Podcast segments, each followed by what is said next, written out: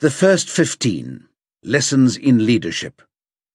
A rugby team has 15 players who work together towards a common purpose to win. These principles work in the same way. Each has a role, each a responsibility, each a position on the field. Combined, they are the first 15. 1. Sweep the sheds. Never be too big to do the small things that need to be done. 2. Go for the gap. When you're on top of your game, change your game. 3. Play with purpose. Ask why. 4. Pass the ball. Leaders create leaders. 5. Create a learning environment. Leaders are teachers. 6. No dickheads. Follow the spearhead. 7. Embrace expectations. Aim for the highest cloud. 8. Train to win. Practice under pressure. 9. Keep a blue head. Control your attention. 10. Know thyself. Keep it real. 11. Sacrifice. Find something you would die for and give your life to it. 12. Invent a language. Sing your world into existence. 13. Ritualize to actualize. Create a culture. 14. Be a good ancestor. Plant trees you'll never see. 15. Lassen wir nicht absprechen, dass ich ein Herz für den VfB habe. Sverrisson, dann wieder Kügel.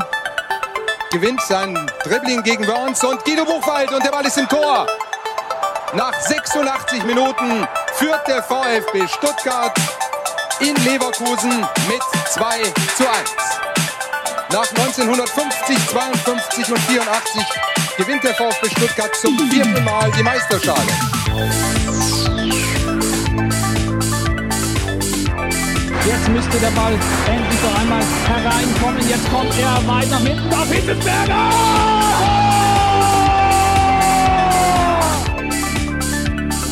Mario Gomez, spitze Winkel, noch einmal nach innen. Pizza hat den Ball und es gibt noch einmal Abstoß vom Tor.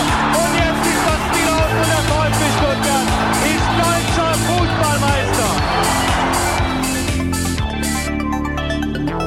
Herzlich willkommen bei STR. Mein Name ist Ricky, mit mir in der Leitung der Sebastian. Guten Abend, Sebastian. Schönen guten Abend, Ricky. Mensch, Sebastian, pathetisch geht es hier heute los bei STR, aber es sind besondere Tage, besondere Zeiten, vor allem für VfB-Fans, oder?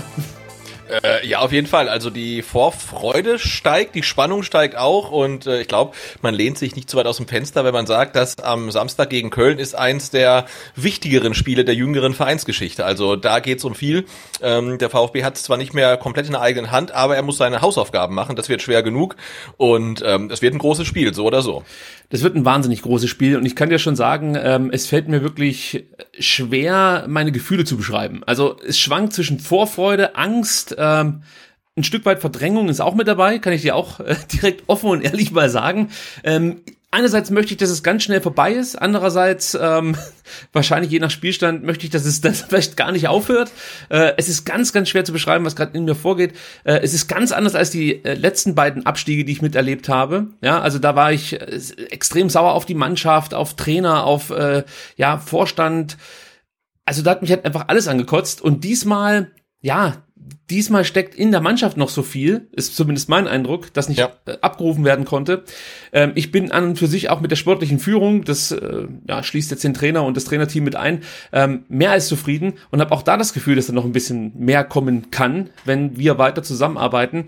Und ich habe aber das Gefühl, dass dieses Spiel, beziehungsweise sollten wir dann in die Relegation kommen, die darauffolgenden zwei Spiele über all das so ein bisschen mitentscheidet, ob dieser Weg weitergegangen werden kann oder ob wir wieder zurückgehen äh, und dann den alten Weg wieder gehen. Was bedeutet, wir wechseln die Trainer wie andere die Unterwäsche und hoffen einfach darauf, dass irgendwann mal was klappt. Ja, das ist wirklich schwierig gerade aktuell als VfB-Fan, kann ich dir schon mal sagen. Und was ich auch noch erwähnen muss, ähm, der andere andere weiß ja, dass ich so einen Podcast hier mache. Und normalerweise ist das kein großes, kein großes Gesprächsthema bei mir auf Arbeit. Aber ich glaube jetzt jeden Tag in dieser Woche wurde ich darauf angesprochen, was ich denn glaube, wie das jetzt ausgeht. Und normal sagst du dann ja, ja, ich denke, die gewinnen das oder die verlieren das, was auch immer. Und äh, dann sagt der andere, ja, nee, ich denke, äh, die, die verlieren das, weil der, der, weiß ich jetzt nicht, Magath wäre eigentlich der richtige Trainer. Und jetzt ist es aber so, dass man wirklich mit den Leuten ewig lang darüber diskutiert, spricht, philosophiert, was möglich ist. Also man merkt auch, dass bei Menschen, die jetzt den VfB vielleicht nicht ähm, so im Herzen tragen wie wir, ohne jetzt denen was absprechen zu wollen, aber die sich vielleicht auch äh, nicht jede freie Sekunde mit dem VfB auseinandersetzen, dass es auch für die ein ganz wichtiges Spiel ist und nicht sowas wie 2019, 2016, wo man gesagt hat, ah komm, die Pfeifen kannst du eh vergessen, kannst ja. froh sein, wenn die weg sind. Ähm, ja, Sebastian, ich weiß nicht, ob es bei dir auch schon so allumfassend ist in deinem Alltag, aber bei mir ist es echt krass.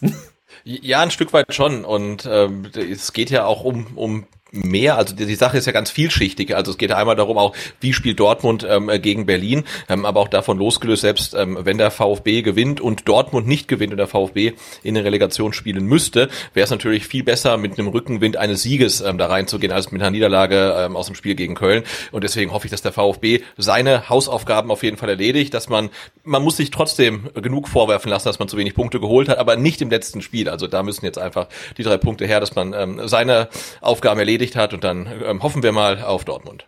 Ich glaube, ich muss auch noch aufklären, warum unser Intro heute um zwei Minuten zwanzig ähm, All Blacks Philosophien ähm, ergänzt wurde das soll so ein bisschen unterstreichen, wie wichtig dieses Spiel ist. Und ähm, rausgezogen habe ich mir das aus dem Buch von James Kerr. Legacy heißt das, das beschäftigt sich mit der weltweit erfolgreichsten Mannschaft im Sport überhaupt, den All Blacks of New Zealand. Und da geht es so im Großen und Ganzen um Leadership, allerdings jetzt nicht nur im, im wirtschaftlichen Sinne, sondern schon auch dann, was äh, Mannschaftssport angeht. Und überhaupt, glaube ich, Menschenführung ist das es ist wirklich sehr interessant und ähm, für mich persönlich sind jetzt so die Leadership Skills gar nicht so wichtig, kann ich schon mal sagen. Ich fand es halt einfach interessant, äh, wie, wie es möglich ist, praktisch so ein erfolgreiches Team zu bauen und dann auch über Generationen so erfolgreich zu halten. Und dass das dann nicht einfach nur Glück ist und Geld, ähm, das beweist dieses Buch und der Einblick praktisch ähm, in diese äh, All Blacks Welt. Und ich kann es nur jedem empfehlen. Und diese 15 Prinzipien, die ihr da gehört habt am Anfang, ähm, ja, die äh, habe ich mir tatsächlich irgendwann mal aus einem Hörbuch ähm, rausgekattet und habe sie bei mir als Tonspur auf dem Handy liegen. Und heute dachte ich, wäre es vielleicht gar nicht so unangebracht, die einfach mal vorweg zu schicken. Und äh, solltet ihr Kontakt haben zu dem einen oder anderen Spieler des VfB Stuttgart, könnt ihr die gerne weiterleiten und er kann da ein bisschen drüber philosophieren und sich vielleicht den letzten Satz dann auch nochmal ähm, zur Brust nehmen, sagt man, glaube ich, oder? Ja, sagt man so. Ja, genau. Genau. 15 Prinzipien äh, bitte befolgen, damit es für Platz 15 reicht. Wäre super. Ja, ja. Top 15. Ähm, wir sagen natürlich auch heute wieder Danke an unsere Unterstützer. Ähm, vielen lieben Dank für die Spenden. Danke Philipp und danke Christian. Und natürlich geht auch wieder ein großer Dank raus an unsere 118 Patreon-Supporterinnen und Supporter. Stellvertretend für euch alle pick ich mir heute den Marvin raus. Marvin unterstützt uns seit Sonntag. Vielen lieben Dank für deine Unterstützung. Und ein besonderer Dank geht heute raus an Frank. Danke für die großzügige Unterstützung. Lieben, lieben Dank. Das ja, bedeutet von uns, mir. Dankeschön. Genau, immer ganz, ganz viel. Muss man ja mal ja, auf jeden Fall. Auch erwähnen, genau. So, dann kommen wir nochmal zur Ausgangslage, Sebastian. Nicht Lage der Liga, nicht so ausführlich wie sonst, aber ich dachte, wir schauen trotzdem nochmal drauf, was denn da so ansteht am kommenden Samstag. Es sind ja dann doch ein paar mehr Spiele als üblich. Ähm, ich denke mal, das Spiel, das uns am wenigsten interessiert, ist tatsächlich Bielefeld gegen Leipzig, oder? Rechnest nicht damit, dass deine Bielefelder, also deine andere Herzhälfte hängt ja da schon noch dran, äh, dass die jetzt hier noch den ganz großen Coup ähm, schaffen und den VfB äh, vom Platz äh, 16 verdrängen. Nein, aber solange es rechnerisch noch möglich ist und es da noch 0-0 steht, werde ich auf das Spiel auf jeden Fall äh, ein Auge haben und da gibt es an dem Spieltag äh, sicherlich äh, einige Spiele, die mich noch weniger interessieren. Ich habe am allerwenigsten interessiert mich Augsburg gegen Fürth. Ach so, das habe ich alles ausgeblendet. Ich meinte jetzt wirklich nur äh, Spiele, die, die für uns praktisch relevant sind. Also unser Spieltag heißt ja eigentlich Dortmund Hertha, Union Bochum, ähm, Bielefeld Leipzig, Stuttgart Köln logischerweise. Ja, aber das ist mir dann auch schon zu viel, schon zu viel Meter. Also jetzt äh, wie, wie Union gegen Bochum spielt, ist mir auch völlig egal. Also ich, ich glaube aber, dass sich das auf unser Spiel auswirken wird. Ja, es wird sich aufs Kölner Spiel auswirken. Aber ja, es muss dementsprechend auf unser Spiel. Ja, aber das ist mir egal. Naja, aber ich gucke also guck auf zwei Ergebnisse. Ich, ich verstehe schon. Ich sehe es halt so, wenn Köln merkt, oh Gott, wir können jetzt tatsächlich noch über einen Sieg weiterkommen und es steht irgendwie 1-1, wird es natürlich auch für uns schwerer, das 2-1 zu erzielen, weil Köln es versuchen wird. Auf der anderen Seite geben uns die Kölner vielleicht mehr Räume, weil sie auch noch vorne spielen und wir können unsere Schnelligkeit ausspielen. All solche Gedankenspiele, du merkst schon. Ich, ich sag ja, mir ist es alles, alles zu Meter. Wichtig ist auf dem Platz und das nur in Dortmund und in Stuttgart. Alles andere ist mir echt egal. Unterm Strich kann man sagen, wenn der VfB nicht gewinnt, ist alles egal. Das ist schon mal äh, das genau. Wichtigste am kommenden Und dem VfB muss es auch egal sein, ob Köln noch die Chance hat, äh, in Europa League zu kommen oder nicht. Sie müssen einfach das Spiel gegen Köln gewinnen, egal welche Ambitionen Köln hegt. So einfach ist es. Dem VfB wird es egal sein, mir als Fan nicht, weil ich natürlich alle, alle Parameter, die du nur vorstellen kannst, irgendwie mit einbeziehe in meine Gedankenspiele. Deswegen meine ich auch, äh, ich bin vielleicht froh, wenn es dann endlich losgeht, beziehungsweise dann auch irgendwann vorbei ist, weil äh, mein Kopf wirklich amok läuft. Also es ist äh, anstrengend, um es mal vorsichtig auszudrücken. Ähm, du hast schon gesagt, Dortmund Hertha ist natürlich auch noch so eine Nummer. Ich möchte jetzt nicht darüber sprechen, ob die Dortmunder noch mal alles geben und was weiß ich. Das auch, ja, das, das können wir nicht beeinflussen. Wir werden sehen. Ähm, was ich aber äh, interessant finde, ist, dass Hertha zum einen ein paar Spieler zurückbekommt, die ich dann schon noch mal für ja, Unterschiedsspieler halte. Jovetic kann wieder spielen, Richter kann wieder spielen. Sind zwei wichtige Spieler, die zurückkommen. Das macht die Hertha mit Sicherheit nicht ähm, ungefährlicher. Ich habe heute gelesen, dass sie massive Abwehrprobleme haben sollen, weil der ein oder andere mhm. Spieler angeschlagen war. Das, ja, lasse ich nicht ganz gelten. Die meisten kommen jetzt wieder zurück. Und ich glaube, wir würden uns jetzt auch nicht in die Hose scheißen, wenn ähm, Dinos und, und Waldemar Anton bis Mittwoch, Donnerstag nicht trainiert hätten und dann am Freitag wieder einsteigen. Das, das können die inzwischen, glaube ich, ab. Vor allem, alle wissen ja, um was es geht. Also das ist ein ja. Do-or-Die-Spiel, auch für die Hertha. Für die hat das noch mehr Finalcharakter als für uns, weil die wissen, wenn sie es nicht verlieren, wenn sie unentschieden spielen oder wenn sie halt gewinnen, dann können die ihre Party feiern. Und bei uns ist es ja so, wir können gewinnen und trotzdem ähm, die letzten Pfeifen auf dem Platz am Ende sein. Also ich übertreibe das jetzt so ein Stück weit. Genau, und, und die Hertha hat natürlich auch eine größere Fallhöhe. Und nachdem sie ganz lange sehr weit unten drin standen, haben sie sich jetzt halt auf Platz 15 vorgeschoben. Ähm, und für die wäre das natürlich ein absolutes Desaster, jetzt dann wieder auf den Relegationsplatz abzurutschen. Und sie haben die klarere Ausgangslage zumindestens. Und da bin ich mal gespannt, ähm, ja, wie sie dann gegen Dortmund äh, auf, dem, auf dem Platz gehen, ob sie auf Unentschieden spielen, ob sie versuchen, das Ding zu gewinnen. Ähm, also ich bin total gespannt. Also das mit äh, dem Desaster, das hast jetzt aber du gesagt, denn Felix Magath, Sebastian, sieht das komplett anders. Hör dir mal an, ähm, wie Felix, Ma Felix Magath auf folgende Frage antwortet. Herr Magath, eine Nachfrage noch dazu. Wenn Sie sagen, Sie beschäftigen sich durchaus auch mit dem Szenario Relegation. Äh, Herr Werle vom VfB Stuttgart hat gesagt, Relegation kann in Anführungsstrichen auch Spaß machen, wenn man es positiv annimmt. Sehen Sie das ein Stück weit ähnlich? Ja, warte, wenn ich das letztes Mal nicht gesagt habe. Also ne, ich sehe das positiv. Wie gesagt, nochmal, äh, immer der Ausgangspunkt. Wir haben hier zusammen angefangen und da waren wir 17, da waren wir abgestiegen. Also wir haben schon was erreicht. Noch nicht ganz das, was wir als Ziel ausgegeben hatten, aber dieses Ziel kann eben durch die Relegation erreicht werden. Also insofern sind wir immer noch auf dem Weg, auch wenn wir jetzt am Samstag vielleicht nicht gewinnen sollten, äh, auch nicht unschieden sollten, spielen sollten in Dortmund, sind wir immer noch auf einem guten Weg und deswegen natürlich freue ich mich auf die beiden Relegationsspiele und freue mich auch auf den Vergleich halt mit der Spitzenmannschaft der zweiten Liga. Ja, Sebastian.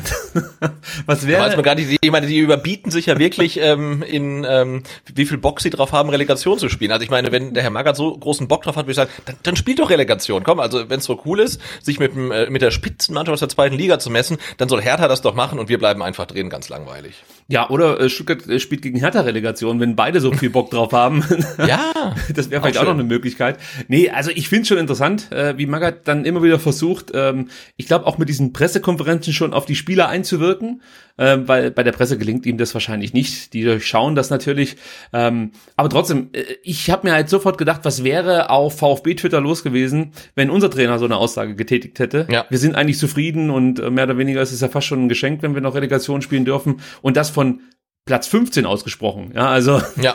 das ist schon krass. Ähm, ja, ich bin mal gespannt, ob es nach diesem Spieltag vielleicht nochmal zur Wiedervorlage dieses äh, Einspielers kommt ähm, und ob Felix Magath dann ein, ein, neues Statement raushaut. Eins noch, ganz kurz zur Ausgangsposition. Ich finde ähm, auch noch interessant, dass halt Lotka, der Torhüter der Herr Tana, gegen seinen eigentlich neuen Arbeitgeber, ja, jetzt sein letztes Spiel für die Hertha bestreitet, was er wahrscheinlich doch Vielleicht, nicht bestreitet, ja. Äh, ja. weil ja Freddy Bobic jetzt Bock hat auf einen Rechtskonflikt mit ähm, Borussia Dortmund. Alles äh, ja von für uns jetzt erstmal nicht zu klären, aber ganz kurz zusammengefasst ist es halt so: Lotka hat ähm, bei Dortmund einen Vertrag unterschrieben, äh, seiner läuft aus bei, bei der Hertha und ähm, die Hertha hat eigentlich auf ihn auch nicht mehr groß gebaut. Dortmund wollte ihn für die zweite Mannschaft verpflichten und ähm, auf einmal hat die Hertha gemerkt, Mensch, wir brauchen doch noch den fünften Torhüter, weil alle anderen krank sind. Dann war der auch noch gut und auf einmal hat man festgestellt im Vertragswerk, hey, wir können hier noch eine Klausel ziehen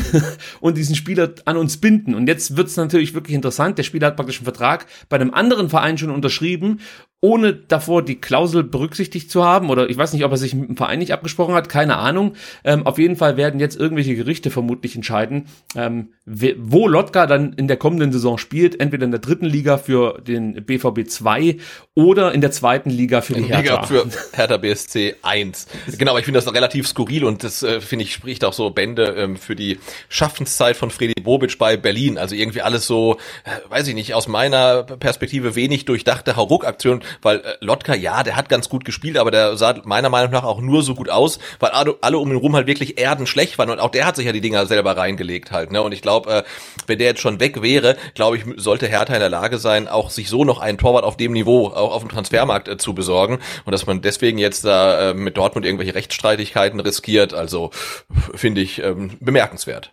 Ich habe heute im Kicker gelesen, dass Lotka sogar eine schlechtere ähm, Durchschnittsbilanz oder eine, eine schlechtere Durchschnittswerte hat als Flo Müller über den wir ja, also wir Fans meine ich jetzt, ja, ich, ich beziehe mhm. das mit ein, obwohl wir es jetzt nicht so exzessiv getan haben, über den so sehr geschimpft haben. Aber und der Lotka wird überall gehypt und ich habe auch das ein oder andere Mal lesen müssen, äh, wenn wir so einen hätten wie Lotka und was weiß ich, äh, auf einmal stellt man fest, ja okay, wenn man jetzt die Durchschnittswerte vergleicht, dann ist der Lotka schlechter als der Müller, der angeblich schlechteste Torhüter der Bundesliga. Auch das durfte ich schon lesen.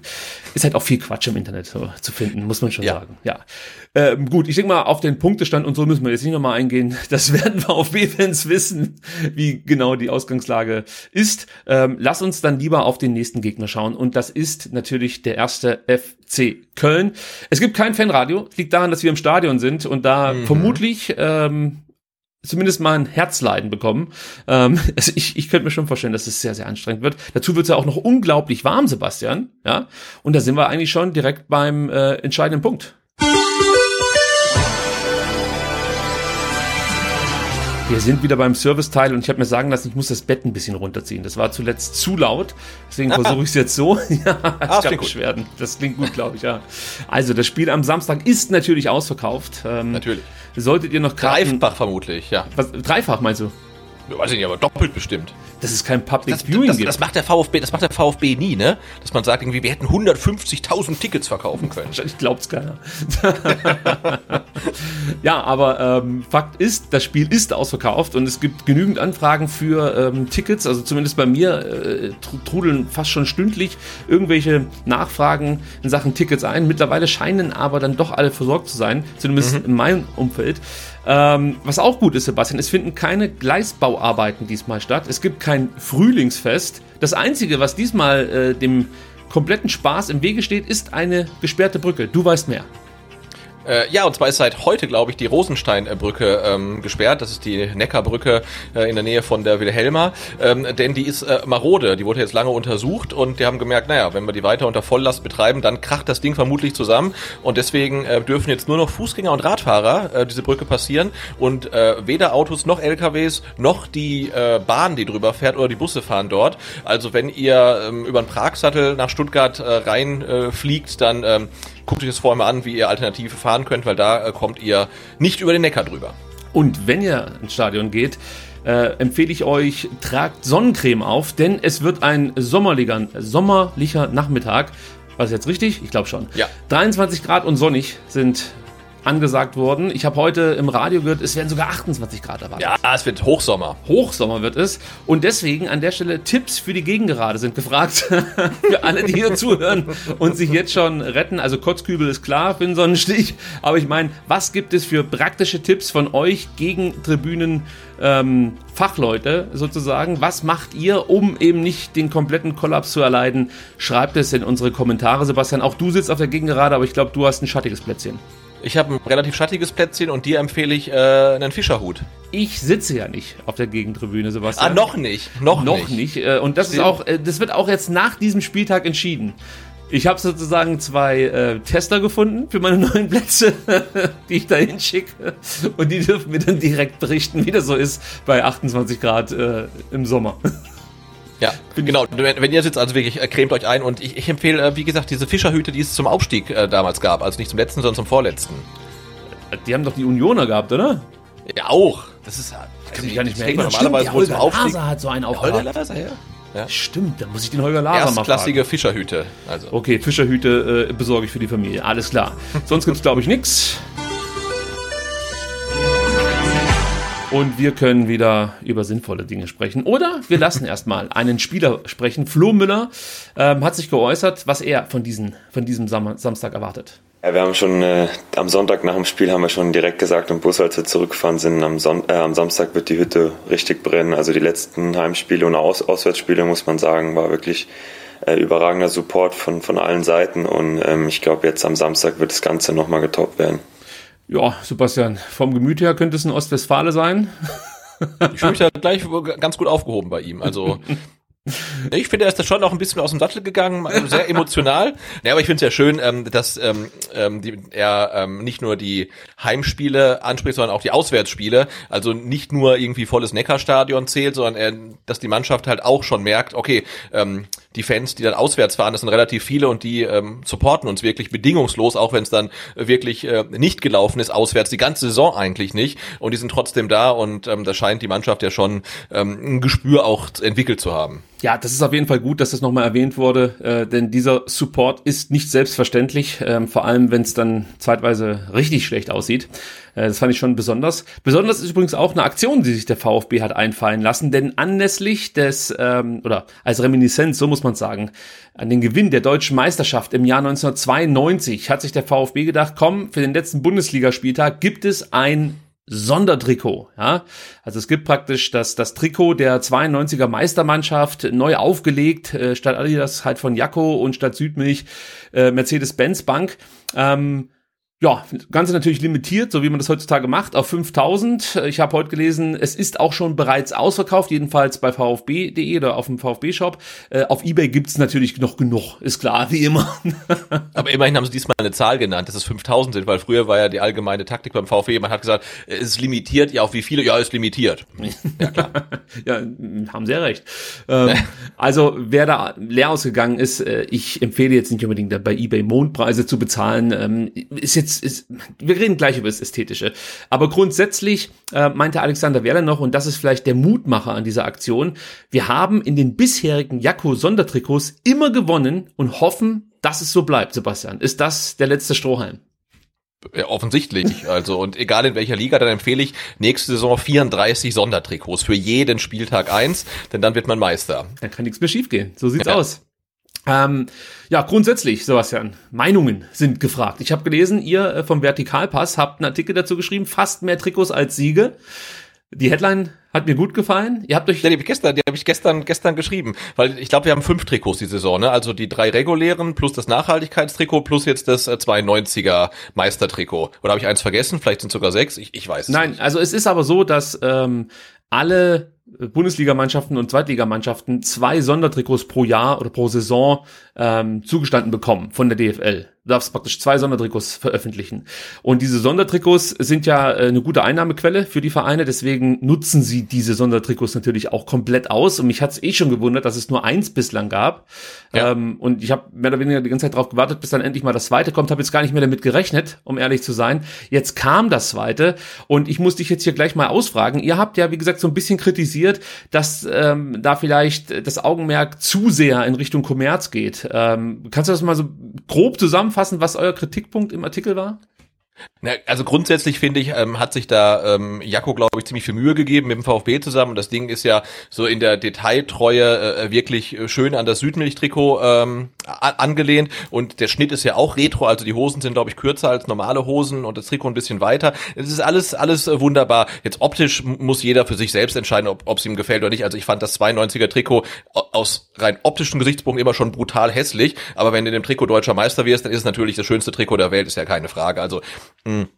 Was mich halt total stört, ist das Timing. Natürlich haben die jetzt nicht nach München gedacht, oh cool, wir machen jetzt schnell ein Sondertrikot. Also natürlich ist das Ding schon lange in der Schublade und wurde geplant und gemacht. Ähm, und die, die Fotos wurden sicherlich auch schon vor langer Zeit gemacht. Ähm, aber jetzt vor so einem wichtigen Spiel wie gegen Köln ein Sondertrikot rauszuhauen, in dem noch aufzulaufen. Also man spielt eins der wichtigsten Spiele der Vereinsgeschichte, sage ich jetzt mal ganz pathetisch, ähm, in so einem Marketing-Spaß. Und also das finde ich nicht gut. Und ähm, klar kann man sagen, es ist genau der Jahrestag. Ich glaube, am Montag ist der, der deutschen Meisterschaft, aber das interessiert doch keine Sau. Also man hätte das auch sagen können, wenn wir die wenn wir den ähm, die Relegation oder wenn wir jetzt ähm, den Klassenerhalt sichern, dann kommt's danach raus. Wenn wir den Klassenerhalt nicht schaffen und wir steigen ab, dann ist es das Trikot zu, eben zum ersten Spieltag der zweiten Ligasaison. Was weiß ich, aber ich finde den Zeitpunkt jetzt ähm, wirklich sehr kontraproduktiv. Also jetzt das letzte Spiel zu nehmen, um nochmal ein Sondertrikot rauszuhauen. Also das ist für mich eher so eine Sache, die kannst du machen, wenn du schon nach 30 Spieltagen gesichert bist, dann machst du halt irgendwie noch so ein äh, Marketing-Spaß-Trikot äh, und haust es raus und dann ist gut. Aber ich finde, das ähm, Spiel ist zu wichtig für sowas. Kontroverse hier im Podcast, ich find's fantastisch. Ja, ich, sei der ich, ich meine, es ist ja auch niemand gezwungen, es zu kaufen. Nee, natürlich nicht. Also keiner muss das kaufen. Ich persönlich ähm, verbinde halt ganz viel mit dieser 92er Meisterschaft. Die bedeutet mir auch mehr als die 2007er. Im Endeffekt hat mich der VfB in diesem Trikot entjungfert, kann man sagen. Also das war zum ersten Mal so All-in VfB für mich. Davor war ich zwar im Stadion, aber das, da war ich auch noch zu klein. Dann 92 war ich äh, zwölf Jahre alt, habe das voll miterlebt, die komplette Saison, hab jeden Spieler gekannt. Weißt du, wenn du zum ersten Mal voll dabei bist und wirst dann du wirst ja auch Meister, muss man dazu sagen. Und diese Trikots habe ich halt immer vor mir. Also äh, sobald ich dieses Trikot sehe, kriege ich die Flashbacks. Und äh, ein großer Traum war von mir immer, irgendwann mal so ein Matthias Sammer Trikot zu haben. Was natürlich klar, du kannst hier sowas irgendwie bei eBay shoppen, aber ich bin ja kein Trikotsammler. Mein erstes Trikot habe ich mir, glaube ich, äh, vor einem Jahr oder so besorgt. Ähm, und dieses Trikot habe ich mir natürlich dann auch gleich gekauft mit der Nummer 8 hinten drauf, so wie es Matthias Sammer früher äh, getragen hat. Und ja, ich finde diesen Bezug toll. 30 Jahre Meisterschaft, 16. Mai, ähm, ein ähnlich ungünstiger Aus äh, äh, ähm, Startpunkt wie wie eben im Meisterrennen, ja, also du hast eigentlich kaum eine Chance, noch die Klasse zu halten. Du musst halt gewinnen und darauf hoffen, dass irgendjemand anders verliert. Damals mussten zwei Mannschaften verkacken, jetzt muss halt äh, die Hertha verkacken. Ähm, das, das ist für mich so aufgeladen. Und dann noch dieses Trikot mit dazu. Das, oh, das ist so toll. Das Einzige, was ich kritisiere, dass die Trikots zu spät veröffentlicht wurden. Denn das wäre für mich das Größte gewesen, am kommenden und jetzt am Samstag in diesem Trikot dieses genau, Spiel mitverfolgen zu dürfen. Ja. Also das macht für mich halt wenig Sinn, dass du das Trikot so veröffentlichst, dass ich es dann äh, ja im besten Fall irgendwie äh, am Strand oder weiß nicht in den Bergen tragen kann, je nachdem, wo man hinfährt. Und der Zauber ist ja für mich dann mit der kommenden Saison schon ein bisschen verflogen. Also es ist jetzt nicht so, dass ich, dass ich äh, diese 30, äh, dass ich diese Meisterschaft, die 30, das 30-jährige Jubiläum jetzt ein Jahr lang feier. das mit diesem zeitlichen Bezug ist das super, hätte hervorragend gepasst für mich.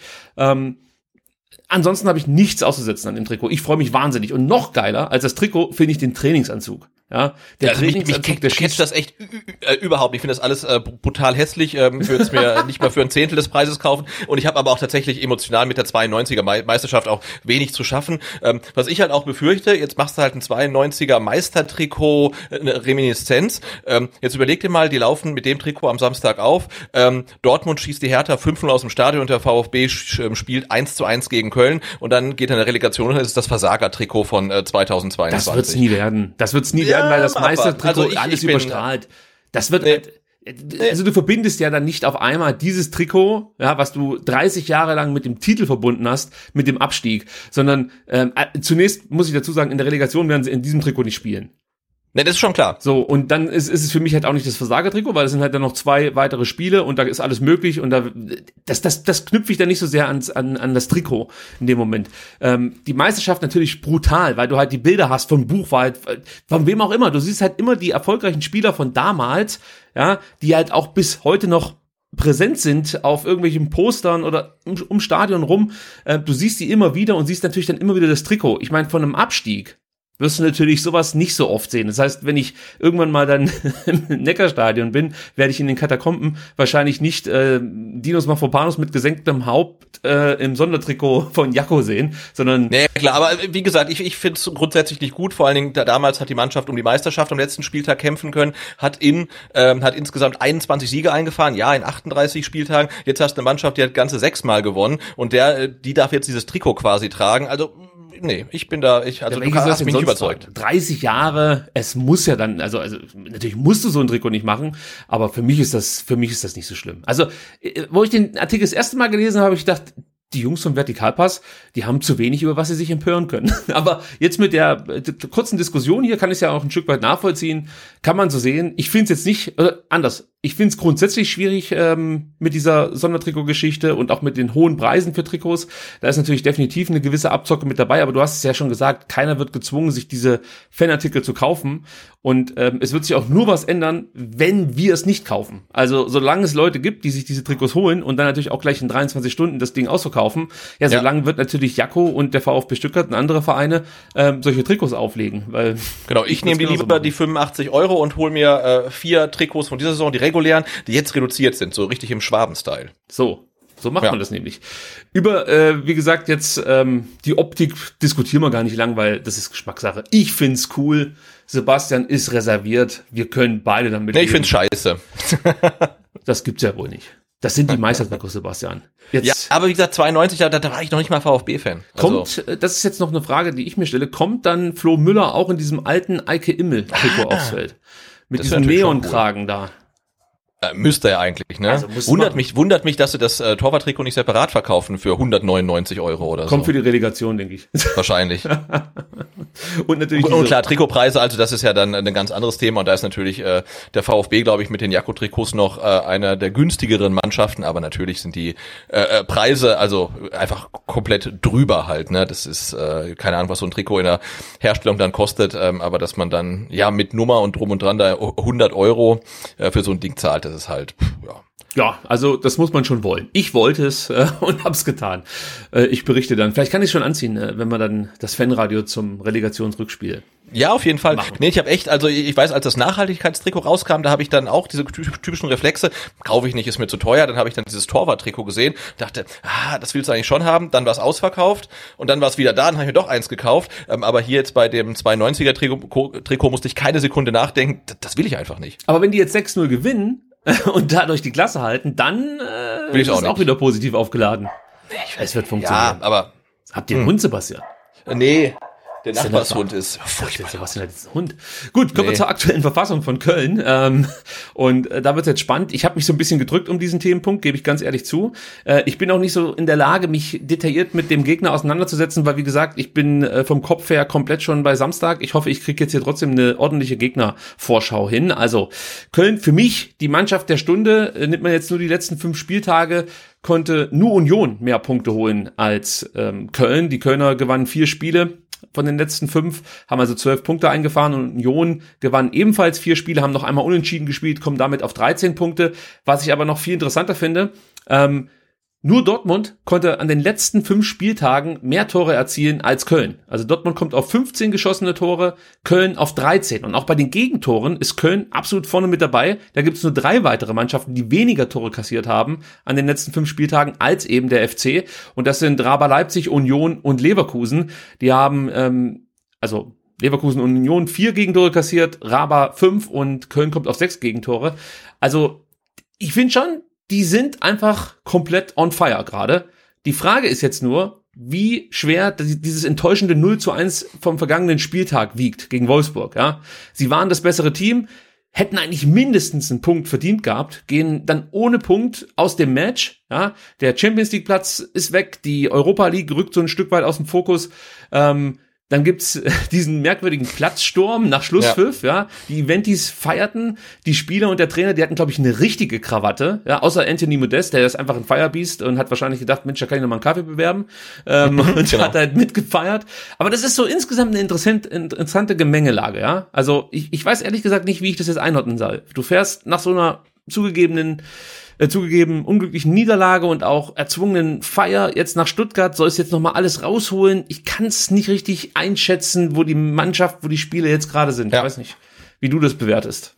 Nee, geht mir ähnlich, vor allen Dingen, weil ja auch der jetzige Tabellenstand für Köln ja trotzdem ein Erfolg ist. Also ich glaube, vor der Saison hatten viele sie äh, auf einen Abstiegsplatz getippt, ich eigentlich auch, und jetzt sind sie so weit oben, ähm, Conference League oder äh, Europa League, das ist ja grundsätzlich erstmal ein Erfolg für Köln. Und ähm, da können wir vielleicht darauf hoffen, dass sie sich nicht mehr ganz so motivieren können ähm, wie in den letzten Spielen. Also du hast gesagt, ne, äh, vier Spiele, äh, fünf Spiele, vier davon gewonnen und das letzte halt verloren. Also vielleicht ist da der Spannungsbogen so ein bisschen abgerissen. Ja, ich hoff's, ich hoff's. Ähm, von der Spielweise her, ja, da kann ich glaube ich auch nicht so viel Neues über Köln erzählen. Ich habe ähm, gehört, äh, ich habe gehört, die flanken relativ viel. Das gibt so ein Gerücht, ja. Sie verbergen es auch nicht gut. Ich glaube, der Max hat zum Rasenpunkt gesagt, äh, gegen Wolfsburg äh, 50 Flanken. 50. Äh, was ich noch krasser finde, Anthony Modest hat in dieser Saison knapp 70 Kopfbälle abgegeben aufs Tor. Das ist, das muss man sich mal vorstellen. Also das ist ja schon relativ viel, wenn man sich jetzt mal so überlegt, dass du vielleicht fünf ähm, Aktionen aufs Tor hast als Stürmer und das mhm. sind schon gute Werte. Also das ist schon brutal. Also da haben wir eigentlich schon so einen kleinen so einen kleinen Ausblick gegeben. Du musst, glaube ich, kein großer Analyst sein, um das festzustellen. Ähm, ja, aber bei den vielen Kopfbällen wundert es mich auch nicht, dass er auf dem Platz komische Sachen macht äh, nach beim Torjubel. Ich mag ihn trotzdem. Ja, absolut. Also äh, zurück zu Köln. In erster Linie äh, kommen die natürlich über eine unglaubliche Energie. Steffen Baumgart äh, lebt die in jeder Sekunde am Spielfeldrand vor. Er verlangt von seiner Mannschaft viel, aber sie folgen ihm auch, weil sie sehen, dass sie damit halt einfach erfolgreich Fußball spielen. Ist halt so. Das heißt, aggressives, aber nicht kopfloses Anlaufverhalten. Das Ziel ist immer, den Ball möglichst im gegnerischen Drittel zu erobern. Wenn das nicht klappt, dann wird eben, ja, die äh, alte Schule Verteidigung ausgepackt. Das heißt, enger Mann, kompromisslos in den Zweikämpfen und immer ballorientiert. Das bemerkt man dann schon. Ähm, ist natürlich dann so ein, so ein äh, Widerspruch, weil du praktisch ballorientiert verteidigst, aber dann sehr breit aufbaust. Ja? Äh, zurück zu dieser ballorientierten Verteidigung. Sali Özcan und äh, Skiri, das sind für mich da die entscheidenden Spieler gegen den Ball. Die verdichten einfach die Räume gut, schließen permanent Passfenster. Die gehen dir einfach auf den Sack. 90 Minuten lang, wenn sie so lange auf dem Platz stehen, gehen sie dir auf den Sack. Ich habe es gerade eben schon gesagt, sobald Köln den Ball erobert, schwärmen sie aus. Viele Angriffe laufen über Außen und das Ziel ist natürlich dann Anthony Modest, wobei man hier definitiv sagen muss, dass sich Köln in der Rückrunde weiterentwickelt hat.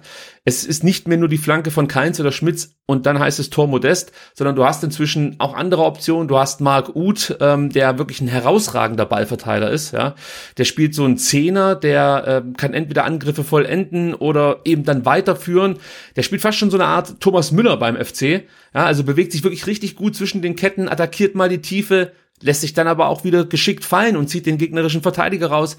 Er ist für mich wirklich ein absoluter Schlüsselspieler, auf den wir mindestens genauso achten müssen wie auf den 19-Tore-Mann äh, Anthony Modest. Und Köln, das möchte ich nochmal betonen, hat inzwischen einfach auch Spieler, die über Einzelaktionen immer wieder Gefahr erzeugen können. Und auch hier nochmal, da rede ich nicht nur von Toni und von Uth, sondern eben dann auch von dem Jan Thielmann, der jetzt nicht spielen kann oder aus der Distanz versucht dann gerne mal ein Skiri, äh, der da auch einen guten Abschluss hat. Du hast Kingsley Schindler, der jetzt vielleicht in der Rückrunde nicht so oft gespielt hat, aber das ist auch ein Spieler, der einfach über das Tempo dich ständig stressen kann. Sie haben da einfach neue Optionen entwickelt. Im Endeffekt hat Baumgart jeden Spieler etwas besser gemacht, muss man sagen. Das ist ja einfach beeindruckend. Was noch interessant zu sehen sein wird am Samstag ist, mit welcher Formation sie jetzt spielen. Denn ähm, gegen Wolfsburg haben sie es in einem 4-4-2 versucht. Dadurch, dass jetzt Thielmann verletzt ist, gehe ich davon aus, dass Dejan Jubicic wieder in die Mannschaft rückt und Baumgart wieder umstellt auf 4-2-3-1. Ähm, aber das verändert eigentlich nicht allzu viel, muss man leider Gottes sagen. Das Ziel wird weiterhin bleiben, den Ball möglichst schon im gegnerischen Drittel zu erobern und dann Angriff nach Angriff zu fahren. Das äh, kommt auf den VfB zu, Sebastian. Hast du da noch was zu ergänzen oder Nachfragen, die ich wahrscheinlich nicht beantworten kann? äh, nee, also klingt, klingt unangenehm, aber ähm, das wussten wir ja vorher auch schon, dass es sicherlich keine leichte Aufgabe wird. Es ist unangenehm, das kann ich versprechen. Ja. Dann ist natürlich die Frage, wie kann der VfB Stuttgart diese Kölner knacken. Und unterm Strich würde ich sagen, kommt es darauf an, ob du in Sachen Intensität dagegenhalten kannst. Ja, also wenn dir, wenn es dir gelingt, wirklich jeden Schritt zu gehen, den du auch in München gegangen bist und äh, dich dann halt nicht abkochen zu lassen von den, von den Kölnern. Immer dran zu bleiben und auch wirklich ähm, auf dem Platz das zu versprühen, um was es jetzt hier geht. Also es muss jeder merken sozusagen, um was es jetzt heute hier geht, nämlich um den Klassenhalt, um nichts anderes. Ähm, und mit der Intensität musst du dieses Spiel be äh, be bestreiten. Wenn dir das gelingt, dann ähm, hast du schon mal gute Karten, um mithalten zu können. Ja, dann hast du aber noch nichts gewonnen. Du musst natürlich die Flanken verteidigen, du hast es schon gesagt. Du musst modest nerven. Außerdem musst du die Räume vor dem Strafraum absichern. Am besten äh, mit einer Doppelsechs. Ich denke mal, darauf wird es auch hinauslaufen. Du musst im Rückraum aus meiner Sicht besser stehen, besser verteidigen als am Sonntag gegen München. Ja, weil vermutlich werden wir nicht zweimal hintereinander so viel Glück haben, dass die äh, Spieler, sag ich mal, vom Zielwasser her zu wenig getrunken haben. Also ich würde es nicht nochmal gerne ausprobieren. Und wenn du das alles hinbekommst, dann kannst du Köln knacken. Ohne Leidenschaft, ohne Laufbereitschaft, ohne Leidensfähigkeit und ohne eine gewisse Härte wird es, glaube ich, kaum möglich sein, Köln zu besiegen. Sebastian, jetzt die Frage an dich. Kann der VfB Stuttgart das aufs Feld bringen? Ähm, der VfB kann das und ich glaube, äh, nachdem sie dann unser Intro gehört haben, äh, werden sie es auch schaffen. Also da gab es, glaube ich, auch dann das äh, Schlüsselwort äh, Sacrifice. Also und auch was Materazzo nach dem, nach dem Münchenspiel ähm, sagte, was mir dann aufgefallen ist, ähm, also Leidensfähigkeit, ne, die muss der VfB mitbringen. Ähm, je, jeder Spieler muss äh, wie gegen München an seine Grenzen gehen. Die müssen dann am Ende wieder ähm, pumpend auf dem Platz liegen. Ich glaube, nur so geht's. Und sobald halt ein, zwei Spieler das nicht abrufen, wird's vermutlich nicht äh, gegen Köln funktionieren, ähm, wenn Köln so spielt wie immer. Also wenn die halt einen Spannungsabfall haben und auch nicht alles geben, ja, aber der VfB muss wirklich ähm, so auf dem Platz stehen wie in München, von der Einstellung her und von Minute eins wirklich komplett da sein. Absolut. Und offensiv auch hier wieder, ähnlich wie in München, schnörkellos. Nach Balleroberung schnörkellos nach vorne spielen, genau wie in München. Mach wirklich, mach's wirklich einfach und vertraue auf deine Stärken. Also Tempo ja. und Sascha Kalajdzic. Das sind offensiv deine Assets oder deine Stärken, wie auch immer man das jetzt ausdrücken möchte. Darauf wird's ankommen. Köln ist anfällig, was Konter angeht. Also auch da kann man einfach dann äh, Räume bespielen, denn äh, ich habe es vorhin schon gesagt, Köln breit, äh, baut ja relativ breit auf, ja, und da entstehen natürlich Lücken im Zentrum, aber du musst schnell spielen, weil ansonsten sind sie wieder da, gehen dir auf den Sack. Du musst einfach äh, versuchen, die scharfen, Schnittstelle, Schnitt, scharfen Schnittstellenpässe auf Sascha zu spielen. Der legt dann von mir aus ab auf die schnellen Außen, die die äh, tiefer attackieren. Also was ist möglich, haben wir gesehen vom VfB Stuttgart. Ähm, deswegen, wir haben jetzt München mehrfach angesprochen, eigentlich war das der perfekte Lackmustest für das, was dich jetzt am Samstag erwartet.